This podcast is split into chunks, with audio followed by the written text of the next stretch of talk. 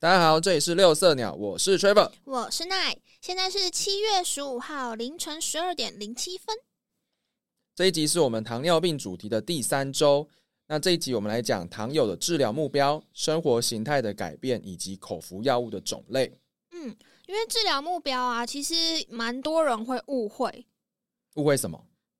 就嗯，很觉得都是固定的，对，因为口号是你七了没？你有听过这个口号吗？有有有，对对对对，就是所以 HbA1c，对对对呃糖化血色素嘛。对，所以大家都会觉得说，哦，不行，一定要起一下，一定要起一下。可是其实每个人都需要去个别化地考量他理想的数值，因为每个人有不同的疾病啊，也许年龄比较长，还是有其他的状对啊，况。共病，或者是你本身的体质就是很容易低血糖，我就不可能要求你一定要控制的很严格。不然就会相对比较危险。嗯，真的，就以糖尿病治疗来说，是以不低血糖为最高的原则。嗯，就是尽量避免任何形式的低血糖造成的危险。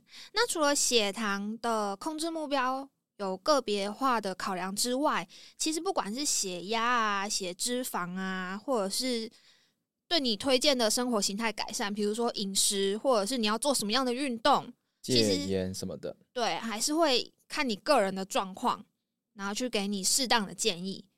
那像是血脂的部分，比如说低密度胆固醇好了，LDL，大部分的人我们会希望是小于一百。可是如果你已经有心血管疾病了，需要更严格的控制去预防其他心血管疾病的发生，我们就会希望你可以控制到小于七十。更严谨、更严格，嗯，不然的话相对风险会比较高。嗯，那如果你是年长者的话，比如说你已经大于六十五岁，那健康状态是正常的，我们会希望你的糖化血色素就是可以小于七点五，或者就觉得诶这样已经控制的很不错了。那你可能有些共振，或者是你的身体机能已经有点异常，认知状态也不是那么的好，那小于八就可以了。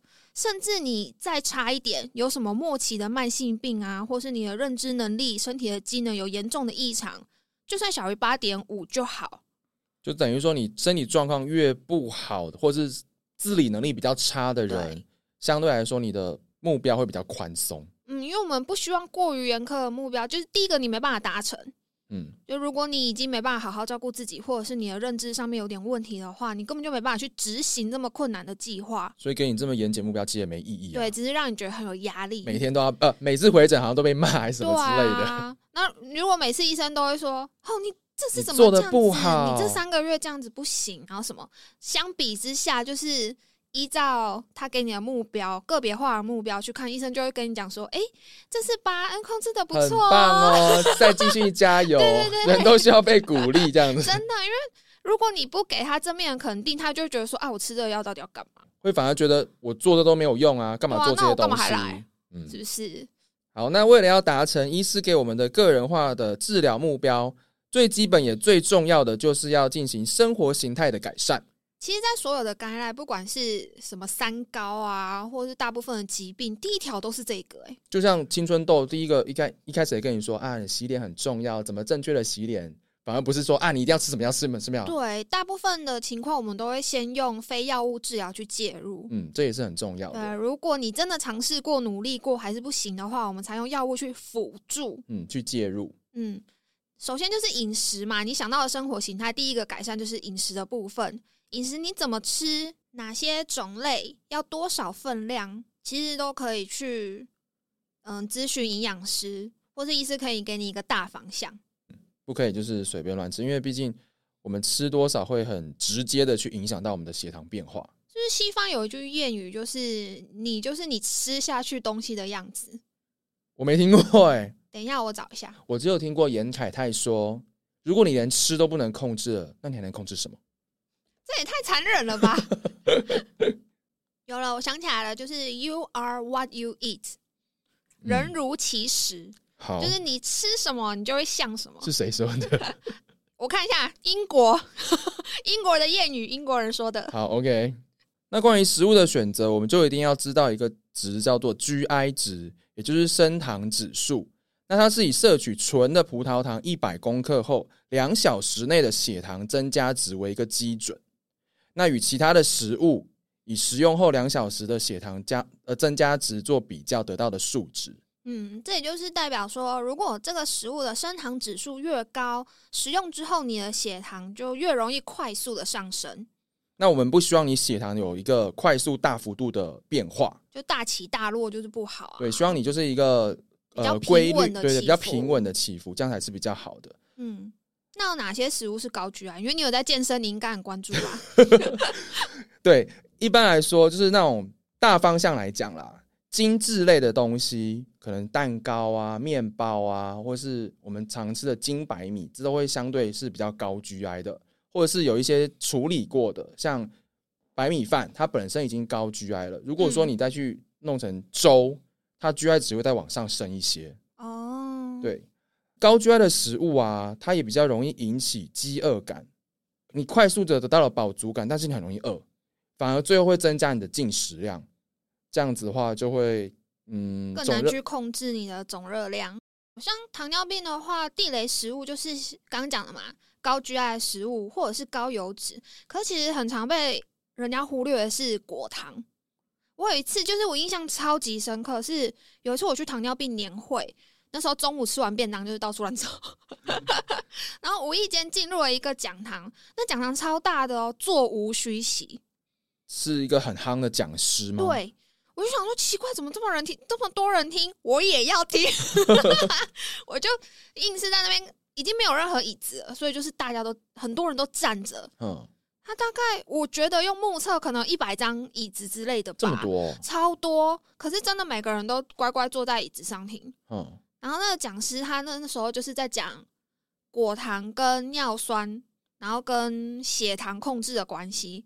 他讲一句话让我印象很深刻，他就说果糖没有任何好处，他吃完之后就只剩下尿酸跟脂肪。还有好处啊，让你当下觉得有幸福感。可是我就觉得哇，真的吗？因为嗯，大部分啦饮料店所用的糖都是果糖比较多，有些它会标榜说是用蔗糖啦，可是其实怎么用我也不知道。嗯，那以那个讲师这样讲来看，就觉得说哇，那我平常喝饮料不是在慢性自杀吗？就是一直喝脂肪跟尿酸，但是你现在还是一直狂喝啊！你看你右手边那是什么东西？它是红豆嘛，所以它是自然的甜呐、少来！哎、不过果糖在果水果当中也有吧？但是我们正常的摄取不会到这么多。哦，也是啦。嗯，因为仔细看，现在好像 Food Panda 还是 Uber E 吧，他们的那种点餐的平台，有些商店它甚至会跟你讲说，这一杯饮料是几个方糖，还是多少块糖这样子，嗯，就是用实际上实际看就觉得哇，好惊人哦。但是你还是买了。没关系，因为我是在那个门市买的，门市没有标示，OK，还是我没看到。所以记住果糖，你刚刚说最后会带点什么？脂肪、尿酸，呃，没有别的了，没有别的。而且他还秀出一张脑波图，他就跟你讲说，你看吃了果糖之后啊，你的饱食中枢的活跃度很低，意思就是说你不怎么觉得饱，而且很快就不活跃，就是你很快就饿了。就是我们刚刚讲的高 GI 的那个嘛。对啊，跟你嗯使用葡萄糖比起来，就是葡萄糖的饱食中枢兴奋比较多，而且比较持久，就是你会觉得饱，又比较不容易饿。就果糖这样听起来真的一点好处都没有。它就是高 GI，让你血糖快速变化，很快又饿了。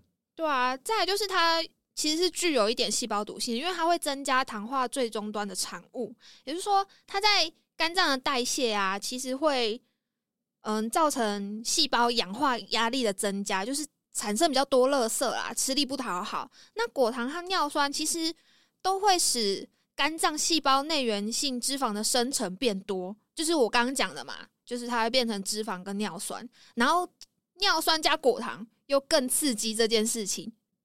所以反正总之就是记住啦，果糖等于脂肪加尿酸又容易饿，就是有这样的结论。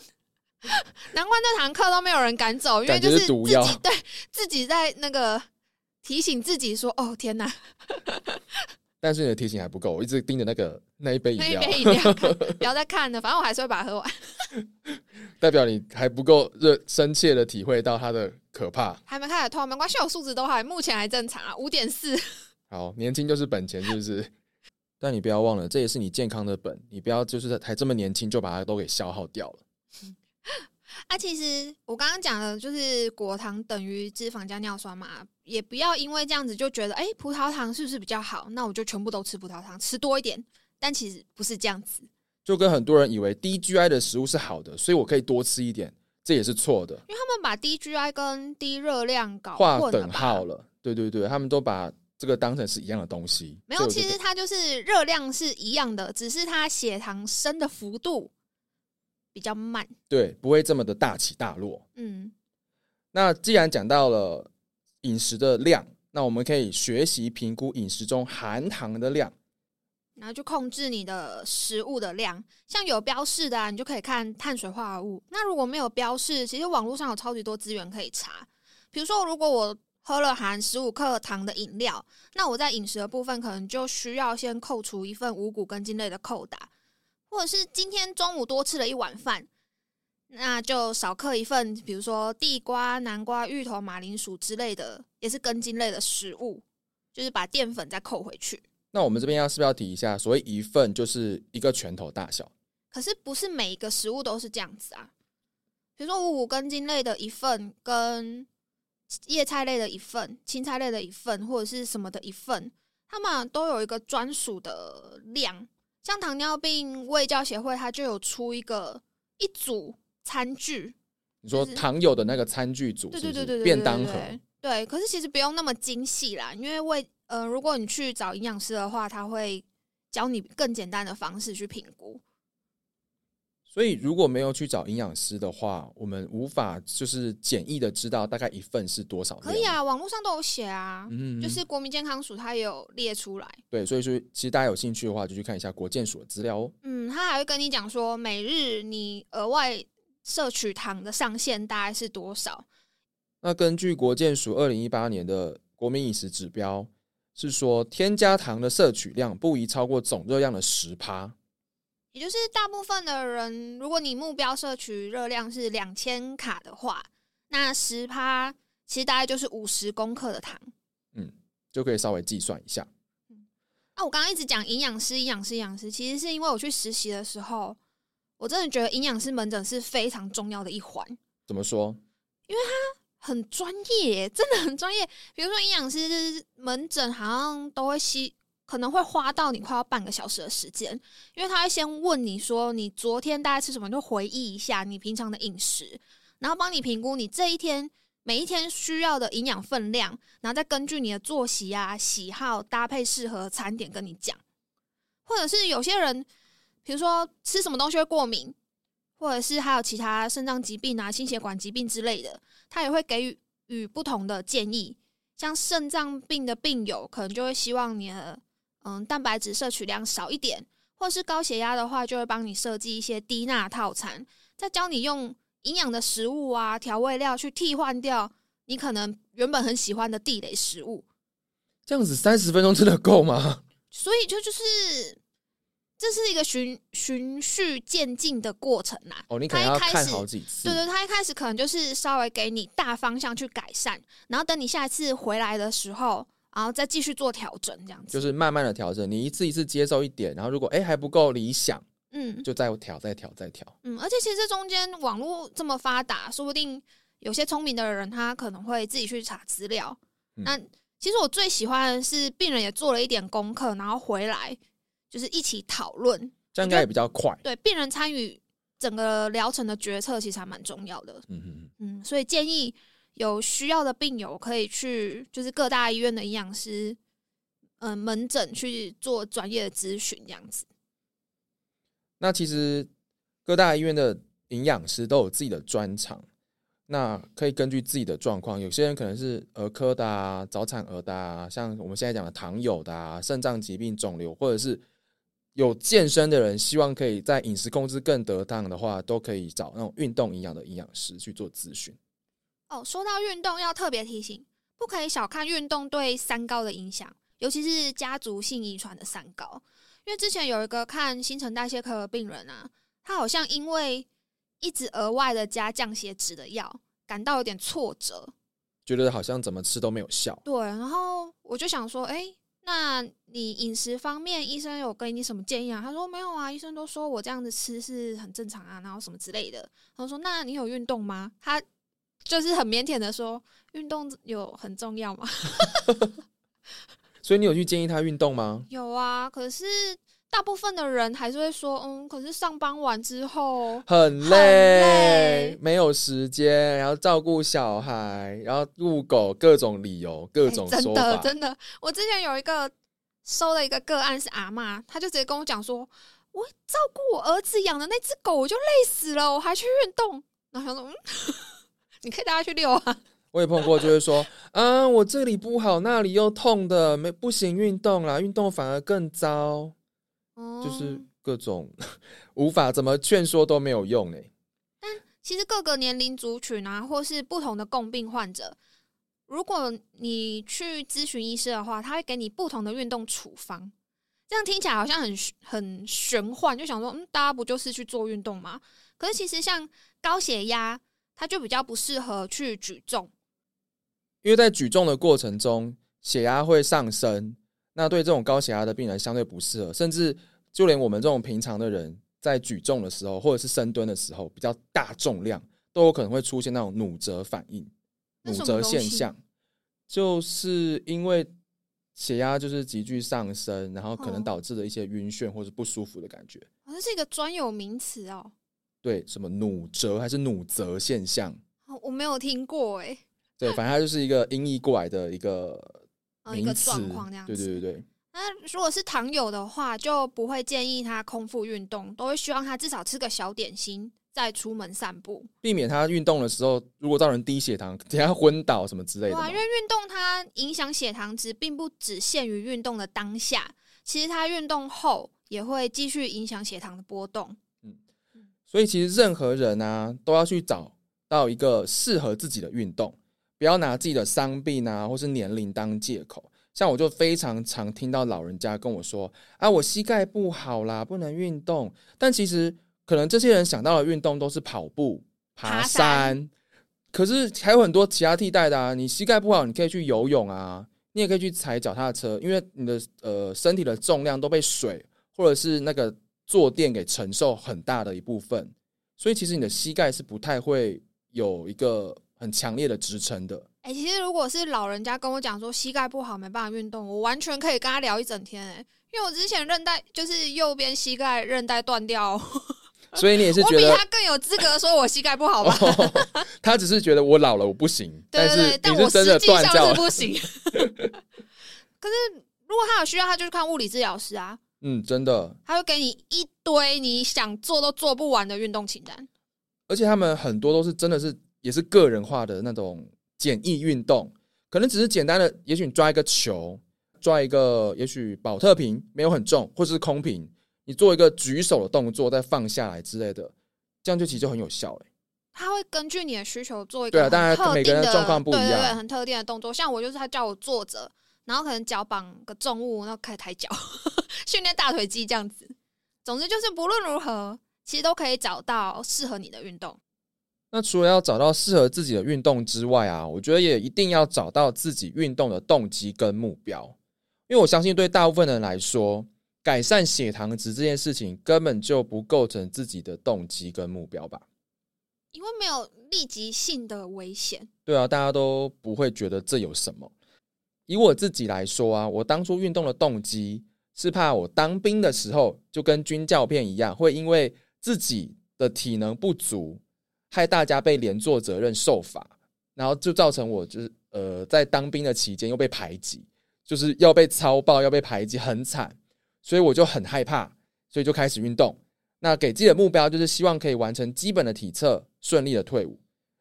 这个动机让我顺利的从当兵到现在都还一直都有持之以恒的进行运动。可是你当完兵了哎、所以我说这是一个额外的 bonus 啊。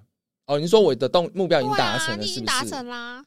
就是之后会变成一个哦，我不运动就觉得身体不舒服，怪怪的。你不是想要大鸡鸡吗？这是之后的目标。所以我要讲的是，你的动机跟目标可以不用非常的高远或是多么的伟大之类的，可以很简单、很基本，哦，就是分短程、中程、程、长长期之类，对对对对。像很多人减重会想要运动，那他们的动机可能就是啊，我希望我可以，比如说追到一个很漂亮的女生。哎，我同学真的有，他就是以前很胖，然后他为了要追一个女生，他就是减重，然后真的瘦下来，变得帅帅的这样子。那有追到吗？呃，没有，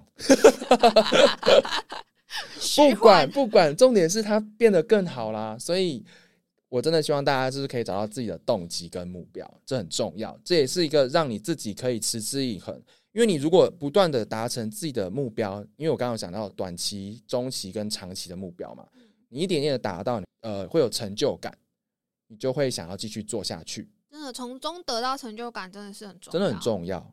而且说不定也可以像我一样啊，就是哦，变成不运动，好像就会觉得身体不舒服。它就会变成你生活作息的一部分，对，就跟你每天一定要刷牙一样。这么的 这么的贴近我的生活吗？没错，那另外讲到作息啊，其实规律的作息也算是生活形态改善的一部分。虽然大家应该已经听到腻了吧？而且应该也很多人没有特别去重视这件事，包括你跟我，我相信。没有啊，我作息很超正常的哎、哦，是哦，我不管是上 小夜还是早班，我通常都是十二点一点就睡觉，然后隔天可能七八点就起来了。哦，好，那我是我自己要检讨。对啊，我只有大夜的时候会日夜颠倒，好不好？还有我们录音的时候啊，奇怪，哦，这也是在大夜的时候工作，大夜就是从十二点开始，知道吗？我需要工作的状态。好，不打扰你，继续讲。因为不管怎么样，人就是一种动物，生理时钟对生物其实有很重大影响。而且过去有几份流行病学的研究啊和实验数据，就是有说明说，新陈代谢，尤其是血糖的代谢，其实会因为生理呃你的作息不符合生理时钟而受到一定程度的冲击。所以，我们还是尽可能希望你有一个规律的作息。而且规律的作息，不管对任何的疾病的病人，都是有正面良好的呃效果嘛。对啊，就是整体生活形态的改善，对你的健康一定是有帮助的。另外，一定会提到，就是你要戒烟、戒酒、戒槟榔。就我个人感觉起来，这应该是最可以避开的疾病的危险因子。因为这是你可以自己做选择的，在大部分的情况下，你是可以自己选择的啦。只要你意志力够坚强。像酒精，它是一一种成瘾物质，而且它会大幅影响糖类的生成跟代谢。它没有营养，可是热量很高。大家常常说发福发福，可是因为喝酒而发福，它真的不是一个福。就不是一个福气，因为这种多余的热量，它其实经过肝脏代谢就只会变成脂肪而已，尤其是三酸甘油脂。像我之前在实习的时候，曾经有收过一个让我我觉得我可以记一辈子的 啊四四，三三嘛，对我每次都代称它四四三三。上次是不是讲过一次？哎，真的吗？对啊。其实我已经想不起来了。哦，好，总之你可以再提一次。对，总之就是，反正因为一连串的因代谢因素下来，你多喝的酒，它形成的热量，大部分都会形成三酸甘油脂，就是坏的脂肪。那其实除了形成三酸甘油脂之外啊，酒精它还会抑制肝糖的输出，也就是说，你空腹的时候，血糖反而会降低，因为你的糖原就没办法生出来，这可能有点复杂。总之，它会抑制肝脏代谢的功能，然后也会使胰岛素和降血糖药物的作用增加，就是更可能引发低血糖。反而让你更不好去控制你的血糖的。对，而且你醉醺醺的，有可能失去自制的能力。你说酒后乱性吗？对啊，就是酒后乱吃东西，看到什么就想吃，因为你已经忘记了。哎、好像真的是哎、就是喝酒的人好像都会很喜欢把东西往嘴巴塞哎、那好像他们会配什么下酒菜吗？就是一口接一口那种很刷嘴的东西，然后都是高热量的，一直狂吃。或者是高盐。我觉得那看起来都好咸啊。那再来就是烟嘛，烟也是一种成瘾物质，它也会对心血管啊、肺脏啊造成影响，或者是会让你小弟弟举不起来。啊，真的吗？哎、烟盒上面不是都会印这个吗？你不知道？可是我不知道实际的影响范嗯围。我不知道，我也没抽烟。那主要是烟里面有一个大家应该都知道、听过的成分尼古丁，它就是最容易成瘾的物质，会影响到我们脑神经的回路，也是我们三高的危险因子。最后，槟榔啊，除了会可能会导致口腔癌以外，它对黏膜的刺激也会恶化我们糖尿病病友的口腔照护。嗯，所以也会希望大家就是把槟榔也戒掉。但讲了这么多，其实不代表你不烟不酒不槟榔，饮食三餐都正常，就一定不会得糖尿病。因为其实遗传因子啊，或是环境因素都有可能会影响。像我自己，我之前控制的非常好，不会乱吃一些东西，或是生活作息都很正常，或者是冒痘痘。所以再回到糖尿病也是一样，不是说你都把自己的顾得非常非常好了，就一定不会有这些状况。那得到了糖尿病，也不要觉得是一个上天对自己的惩罚嘛。因为有些人觉得，呃我没有大吃大喝啊，我健康管理的很好，但还是得到了糖尿病，难道是老天爷给我的一个考验吗？会有个拒绝，然后不接受。对，会觉得自己到底做错了什么？为什么会这个样子？但其实你只要好好控制，基本上也是可以跟更正常人过一样的生活。嗯，因你为不讲，别人也不知道对。啊，它不是什么不治之症。如果你的观念还是停留在糖尿病的病人都要截肢啦、洗肾啊啊，我得糖尿病一辈子就是这样子。其实你没有好好去学会怎么跟这个疾病一起相处，因为它是有办法透过饮食啊、运动改善，然后再加上药物的辅助，好好的控制的。嗯，要学习怎么跟他和平相处。对啊，大部分的人其实都可以，就像你刚刚讲的，过得跟一般的没有糖尿病的人差不多，更不用截肢或者是洗肾。也不要觉得说，哦，我自己得了糖尿病，那这样子我会害我的小孩也跟着得到糖尿病，甚至他真的有这些状况，然后就好像很自责什么之类的。可是遗传你没办法选择，你只遗传好的基因啊，就算科技可以，但是道德伦理还不行啊对。啊、不管什么疾病都一样啦。可是大部分的疾病，它其实危险因子并不仅仅只有遗传而已，环境影响，像我们刚刚讲的环境影响啊，跟身心的状态，其实也占蛮大的一部分。所以，我们只能尽自己所能，尽量的去了解这个疾病，跟他和平的相处，也注注意自己或家人的身体状况，让我们一起去跟糖尿病这个疾病共存。像我之前有遇到，他们家好像是他说他爷爷跟他妈妈跟他都有糖尿病，可他们三个在家里都不量血糖。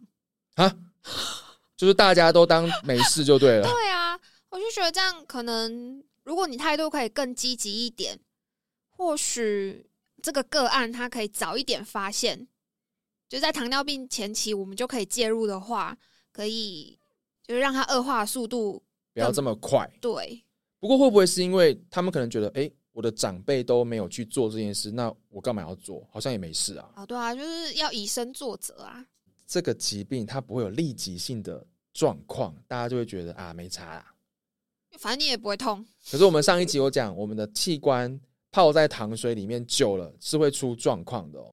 总之，就是我所接触到的这些个案，都会让我觉得说，面对这个疾病的心态其实很重要，我们要比较正向积极它影响了疗程很大一部分。因为如果你本身是一个比较消极心态的话，你对这件事也相对是没那么重视的啊、就不会去在意它。好，那原本我们这一集是预计要接着讲口服药的介绍，但是时间有一点长了，所以我们就把口服药在另一集做介绍喽。像我要再多画一个封面了。没错。好，那今天就说到这边喽。好，我们有自己的 Instagram 跟 Facebook，如果大家有兴趣，也可以追踪订阅哦。或者是你有什么想听的主题呀、想跟我们说的话，也可以顺便告诉我们。我是 Trevor，我是奈，现在是七月十五号的凌晨一点十八分。